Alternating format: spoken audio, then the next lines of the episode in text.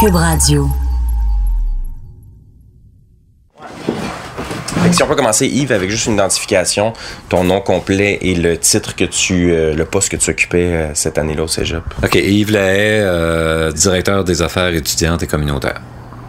Est-ce que tu veux nous parler de, de cette rentrée scolaire en 2011, ce dont tu te souviens? Fait que le 24 au matin, je suis allé au cégep, puis là, j'ai vu qu'il y avait un poste de commandement déjà établi derrière le cégep. Puis là, ben, on m'a dit qu'il y avait un étudiant qui avait été assassiné la veille derrière le cégep, à peu près à 700-800 mètres euh, derrière le cégep. Son corps avait été retrouvé, puis que les policiers étaient en train de faire une enquête. Fait que d'apprendre qu'il y a euh, un poste de commandement d'installer derrière le cégep, qu'il y a eu un meurtre, euh, qu'il y a possiblement des étudiants du cégep, parce que là, la rumeur, c'était que c'est des étudiants du cégep qui avaient fait ça. Ça fait que là, euh, ça, a créé, dès le début de l'année, je dirais, un espèce de climat de, de malaise et de paranoïa.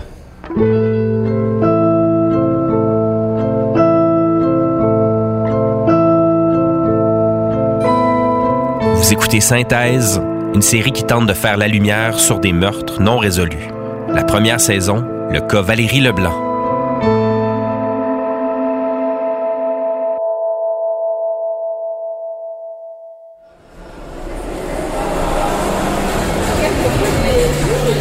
Ça fait plusieurs années que Steven Boivin et moi, on s'intéresse à l'enquête sur Valérie Leblanc. Je pense que l'histoire nous obsède pas seulement parce que le meurtrier court toujours, mais surtout parce que c'est arrivé à notre cégep, une place où on s'était toujours senti en sécurité. C'est un peu ça aussi qui a marqué tout le monde à Gatineau. Une étudiante qui se fait tuer violemment pendant ses heures de cours. Yves Lahaye, qu'on a entendu un peu plus tôt, qui était directeur des affaires étudiantes du cégep à l'époque, était là pour s'assurer que les étudiants vivent une bonne expérience au collégial. Bien, on l'a fait. Je me souviens très bien qu'on a tenu une rencontre d'urgence de l'équipe de direction dans le bureau de la direction. Yves a accepté de nous raconter comment s'est passée la rentrée 2011, même si ça le replonge dans une des périodes les plus sombres de sa carrière. Et puis là, il y a quelques directeurs qui m'ont dit Yves, ce dossier-là, il est dans ta cour parce que c'est un dossier d'étudiants. Donc, j'étais directeur des affaires étudiantes. Donc, dans un tel cas, il y a une cellule de gestion de crise qui est déployée, puis j'étais à la tête de cette cellule-là. Donc, j'ai réalisé assez rapidement... Yves est un pédagogue passionné par sa job et dévoué au bien-être des jeunes. J'avais un très bon souvenir de lui qui remonte à l'époque où j'étais au cégep en 2007. C'était un homme athlétique et sympathique, amateur de plein air et père d'une fille qui avait presque le même âge que Valérie Leblanc. Les événements l'ont vraiment affecté comme parent et comme gestionnaire au cégep. Parce que là, tout le monde cherchait à savoir ce qui était arrivé, qui avait fait ça, est-ce que c'était des gens de l'interne, est-ce que c'était quelqu'un qui rôdait autour du cégep, euh, des voisins en face du cégep, etc. Donc, à l'interne, euh, tu sais, moi, j'étais la personne ressource pour la communauté interne. Fait que les gens débarquaient dans mon bureau, là, à tous les jours. Puis des fois, c'était deux personnes en même temps, des fois, c'était trois, des fois, c'était des gens en pleurs, des fois, c'était des gens paniqués. Je me souviens d'une prof qui m'avait dit Écoute, Yves, je suis convaincu qu'il y a un de mes étudiants dans mon cours, c'est lui le meurtrier. Puis elle était terrorisée, puis elle me racontait tout ça. Puis là, ben moi, j'appelais le service de police, puis je dirigeais ces gens-là vers le service de police. Moi, je n'étais pas enquêteur.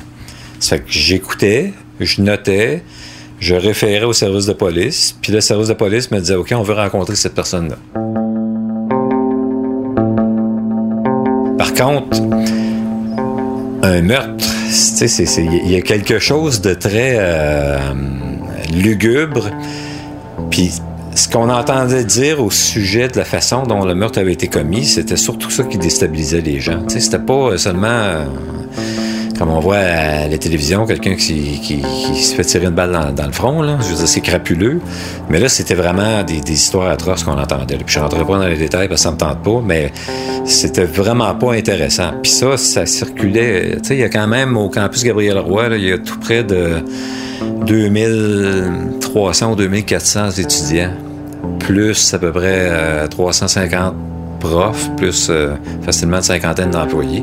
Donc, ça fait beaucoup de monde qui entendent plusieurs histoires et qui colportent eux-mêmes des histoires, qui interprètent, qui se mettent à fabuler, qui transforment les histoires en d'autres histoires. Puis là, ben, ça se met à tourner. Puis à un moment donné, tout le monde se regarde de travers. Le climat de paranoïa décrit par Yves se faisait pas sentir seulement à l'intérieur du cégep, mais dans la ville entière. On avait l'impression d'être dans un film d'horreur de série B, surtout quand on entendait les rumeurs à propos de la scène de crime et de l'état dans lequel le corps a été retrouvé. Olivier Gérard Joyal et Val Charland, les amis de Valérie Leblanc qu'on a entendus dans le premier épisode, nous ont parlé de ces histoires. Tout ce qu'on savait, c'est ce que les. Dans le fond, c'était les rumeurs, de ce qu'on entendait comme. Euh, euh, il y avait des, bruits qui circulaient euh, au sujet de comme, comment elle avait été retrouvée. Apparemment qu'il y avait des images aussi qui circulaient, des vidéos. c'était tout des oui-dire. Comme tout d'un coup, tout le monde avait comme genre une parcelle d'informations. Tout le monde avait vu un suspect avec son vélo. tout le monde avait vu le corps, comment il avait été retrouvé. Comme, comme tout d'un coup, tout le monde était impliqué. Puis on savait plus trop qui écoutait, tu sais. On m'a dit qu'il y avait une photo de Val qui circulait avec le corps comme meurtri avec un bâton de balai dans les fesses. Puis que la photo circulait, puis comme tout le monde disait Oh, regarde, ça c'était dans la cour d'école, bla bla bla. C'est clairement un des quatre jeunes qui aurait pris la photo. On a fouillé dans les archives des médias gatinois pour retrouver exactement ce qui se disait en public. La majorité des bandes audio et vidéo ont été effacées, mais on a retrouvé les transcriptions des entrevues et reportages diffusés à VTL on a demandé à notre adjointe à la réalisation de nous lire l'extrait d'un reportage qui nous a un peu troublés. D'ailleurs, V a appris que la jeune femme a été tuée à un endroit et traînée dans un sous-bois où son corps a été retrouvé partiellement nu et brûlé. Toujours selon nos sources, un objet personnel appartenant à une des personnes qui a découvert le cadavre a été retrouvé là où la jeune femme aurait été frappée à la tête. Cette piste permet aux enquêteurs de n'exclure aucune hypothèse, y compris celle voulant que le ou les suspects se trouvent chez les personnes qui ont fait la macabre découverte. La police de Gatineau refuse de confirmer ou d'infirmer les détails que nous avons obtenus. Une photo du corps de la victime se serait aussi retrouvée sur Facebook peu de temps après la découverte du cadavre. En entendant ça, tout le monde s'est demandé qui est-ce qui a bien pu faire ça avec un cadavre? La réponse est arrivée assez vite dans les reportages diffusés le lendemain du meurtre.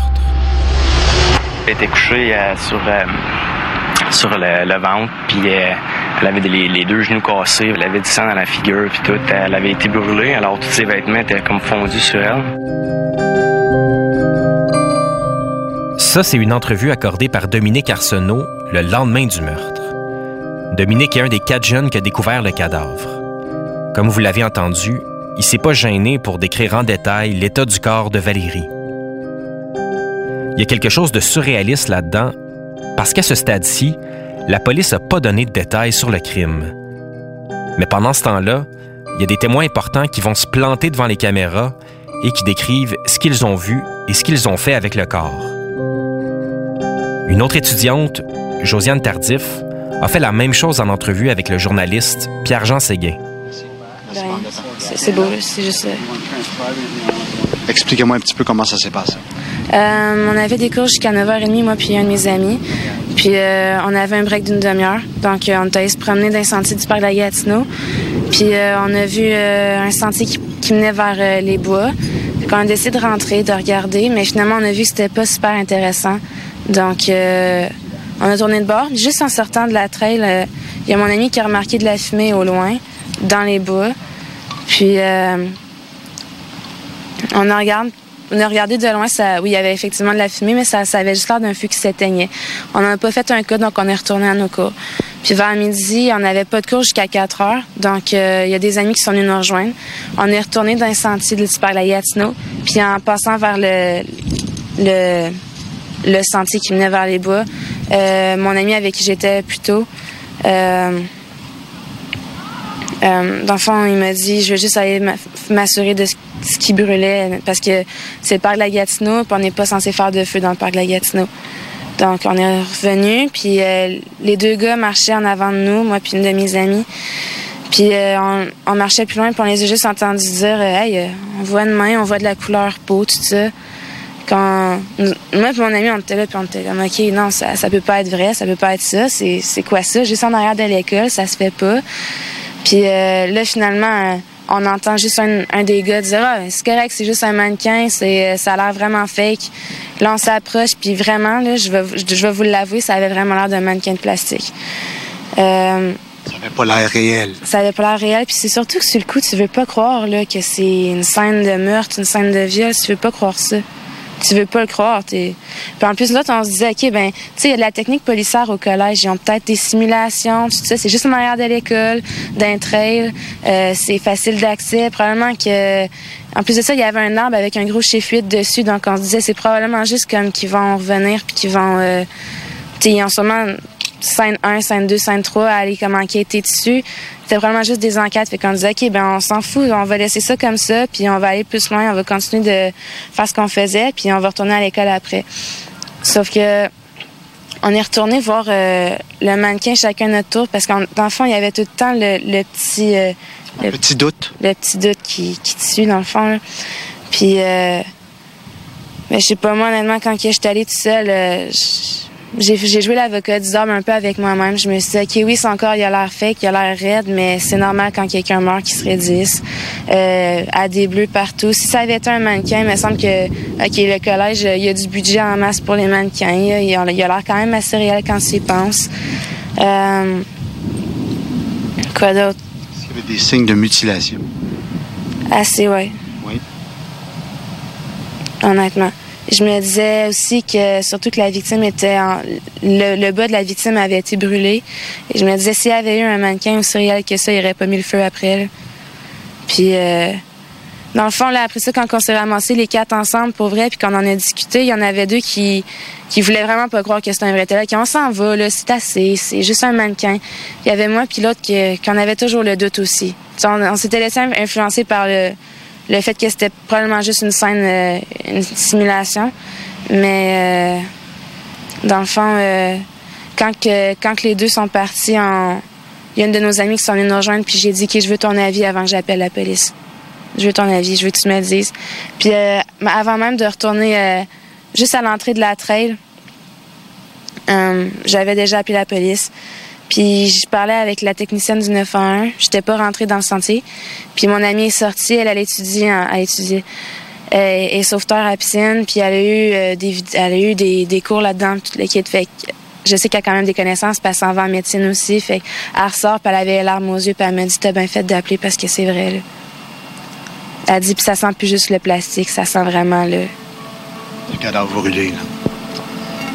Vous n'avez rien vu de suspect autour? Vous parliez d'un chiffre sur un arbre. Euh, est-ce que vous y, voyez, un lien avec le cadavre? J'y vois pas un lien. On, y voyait le lien que c'était peut-être une simulation. Mais à bien y penser, c'est peut-être juste les limitations du parc parce que c'est le parc justement. C'est peut-être les bornes qui disent, mettons, euh, que j'ai passé 45 minutes à côté d'elle, à toucher sa peau, voir si c'était du plastique, à penser que c'était un faux, puis à sentir son odeur qui brûlait que c'était du plastique. En écoutant ça, il y a tellement de questions qui nous viennent en tête. Il était quelle heure vraiment quand vous avez trouvé le corps? Vous étiez avec qui? Avez-vous déplacé le corps? On a tenté par tous les moyens de joindre les deux témoins.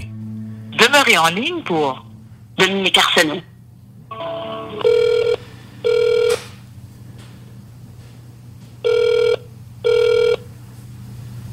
Bonjour, vous avez bien rejoint Dominique Arsenault en informatique.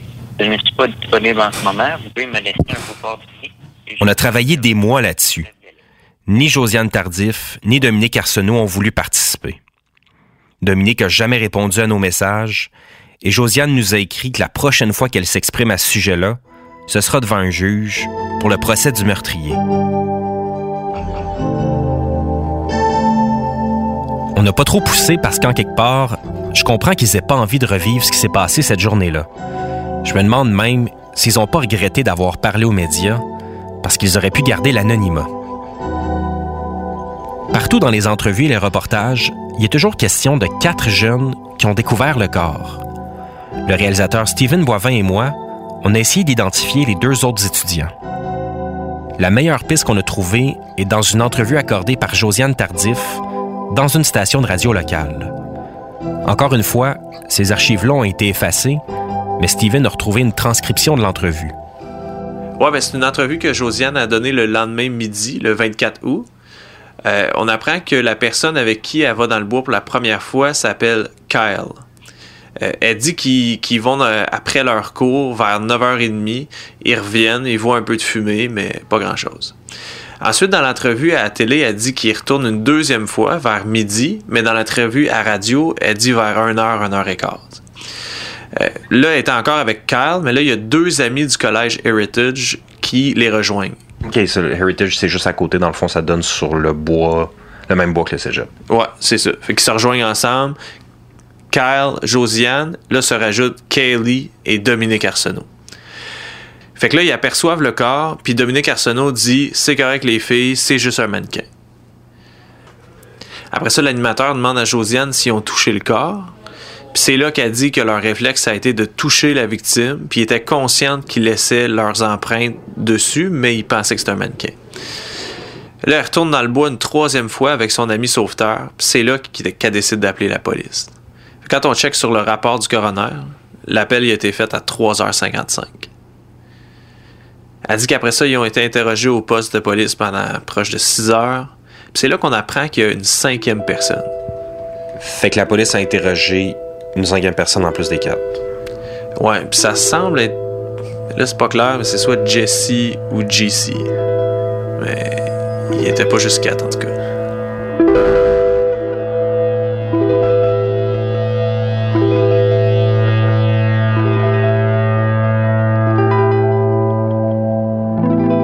Même si on n'a pas réussi à faire d'entrevue avec les jeunes qui ont trouvé le corps, on a au moins parlé à quelqu'un qui les a rencontrés dans les jours qui ont suivi le meurtre. Yves Lahaye, le directeur des affaires étudiantes du Cégep. Comment on gère cette situation-là? Parce qu'il n'y a pas juste le meurtre, il y a ces quatre personnes-là aussi. Ouais, c'est pas évident, puis j'en ai rencontré deux sur les quatre. Euh, mais par, par professionnalisme, je vais garder certaines informations pour moi, parce que je veux les protéger, euh, eux et elles. Euh, je dirais que, en gros, là, ces jeunes-là se sont trouvés au mauvais endroit, au mauvais moment, dans de mauvaises conditions. Puis, ça les a suivis pendant un bout de temps, puis je, je sais pas comment ils vivent ça encore aujourd'hui, 5-6 ans plus tard, mais c'est euh, c'était pas facile. Dans ce temps-là, notre travail, nous, c'est de collaborer avec l'enquête policière. C'est de s'assurer que les parents de ces jeunes-là sont sont là pour soutenir leur enfant parce qu'ils étaient présumés euh, complices ou quoi que ce soit, mais ils n'étaient pas accusés de rien. Puis, à ma connaissance, l'enquête a toujours démontré qu'ils n'étaient pas euh, coupables de quoi que ce soit sauf d'avoir manipulé le corps. Mais autrement, euh, à ma connaissance, c'est pas eux autres qui sont les meurtriers, puis euh, ils n'ont rien à voir avec le meurtre comme tel. Yves le dit, il y a eu une enquête sur les jeunes pour outrage au cadavre et pour entrave au travail des policiers. En décembre 2011, quelques mois après le meurtre, le directeur des poursuites criminelles et pénales, le DPCP, rend sa décision. Que les quatre jeunes qui ont découvert le corps de Valérie Leblanc en août dernier à Gatineau ne seront finalement pas accusés d'outrage au cadavre. Aucun des quatre ou cinq jeunes ne sera finalement accusé, même si ces étudiants admettent avoir touché et peut-être déplacé le corps. Encore sept ans après le meurtre, il y a beaucoup de gens qui n'arrivent pas à comprendre comment les jeunes ont réussi à s'en tirer sans accusation. Pour faire la lumière là-dessus, on est allé voir le directeur des poursuites criminelles et pénales. Alors, mon nom, c'est Martin Côté. Je suis euh, procureur en chef pour le bureau ouest du Québec, ce qui comporte les points de service euh, Valleyfield, euh, Gatineau, Mont-Laurier, Maniwaki, puis dans le district de Pontiac, le Campbell's Bay. Lorsque on nous a un volet de cette enquête-là, ils ont, ils ont découvert qu'effectivement, le corps avait été manipulé. Euh, et là, durant l'enquête, ils ont trouvé quau delà de la manipulation, il y avait des actes qui pouvaient s'apparenter à un outrage au cadavre. L'outrage au cadavre, c'est une infraction euh, bien particulière. Ça dit ce que ça veut dire, mais l'outrage au cadavre, ça veut, faut que ça soit quand même quelque chose de pas négligeable. Alors, c'est pas juste tasser un cadavre, c'est pas un outrage au cadavre. La date où est arrivé euh, le meurtre, c'est la rentrée des classes, ou euh, le début du cégep. C'est euh, la période où il y avait des, des, des euh, activités d'initiation. Il est arrivé dans le passé, d'ailleurs, ça fait partie de la preuve qu'on avait, dans le passé, des activités d'initiation de toutes les sortes. Toutes les sortes. Et des fois, c'était encore plus extravagant. Puis là, on parlait. Puis dans ce cas-là, c'est ce qui était allégué que euh, c'était, pour eux, c'était une activité d'initiation. Aucunement, personne pensait que c'était un corps. Il n'y a personne qui pensait que c'était un corps. Et je vous le dis, on avait les photos, puis que j'ai vu aussi, parce qu'une fois que le procureur avait décidé, j'ai regardé également. Puis lorsque vous regardez les photos, il faut comprendre, là, on a mis le feu au corps. Euh, il a été clairement, euh, elle a été brutalisée. Euh, on a mis le feu au corps et ce qu'on voyait dans les photos, c'est quand on dit ça avait pas. de- Nous autres, on, on pensait que c'était une catin, ben, c'est un peu ça. C'est ça que ça avait de l'air. Et est-ce qu'on était moralement convaincu qu'une infraction été commise? Pour qu'il y ait une infraction qui soit commise, il faut que les gens sachent que c'est un corps pour être capable de faire un outrage au, au cadavre. On est sorti du bureau du DPCP en se disant que le cadavre devait vraiment être mutilé pour que les jeunes croient que c'était un mannequin. Mais je tenais à avoir un deuxième avis là-dessus. Il fallait parler à quelqu'un qui a vu le corps sur la scène du crime. On a donc fait deux heures de route pour aller chez Marie Pinault, la coroner qui a travaillé sur le cas Valérie Leblanc. Oh, attends. Je vous ai déjà dit que mon père était coroner. Ça nous a aidé à créer des liens rapidement. Mais c'est drôle parce que. Ben oui, je l'ai invité, tu vois, je l'ai invité à venir ici.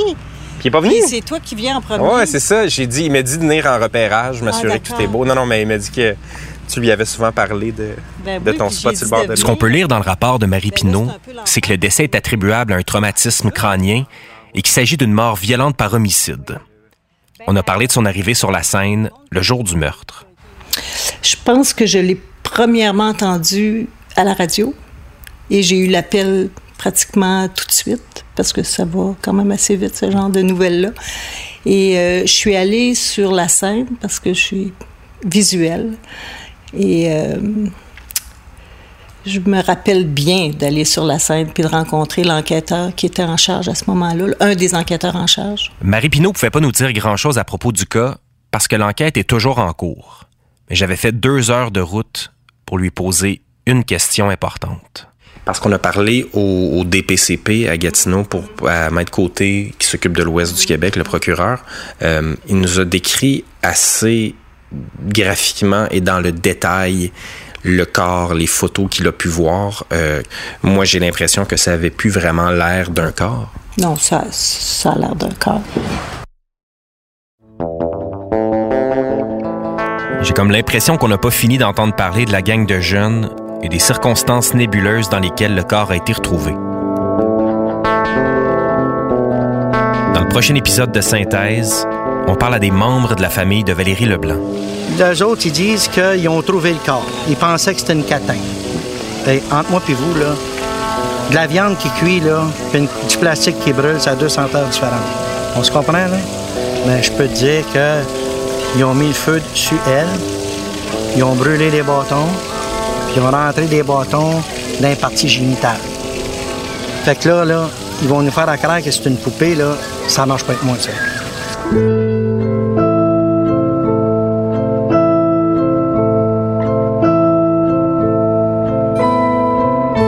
Synthèse est une série produite par Transistor Media en collaboration avec Cube Radio. À la réalisation, Stephen Boivin et moi, Julien Morissette. Journaliste à la recherche, Olivier Charbonneau. Adjointe à la réalisation, Marie-Hélène Frenette-Assad. La musique est de Francis Faubert, l'habillage sonore est signé Stephen Boivin et Julien Morissette. Si vous avez des informations sur le cas Valérie Leblanc, n'hésitez pas à communiquer avec nous à l'adresse info.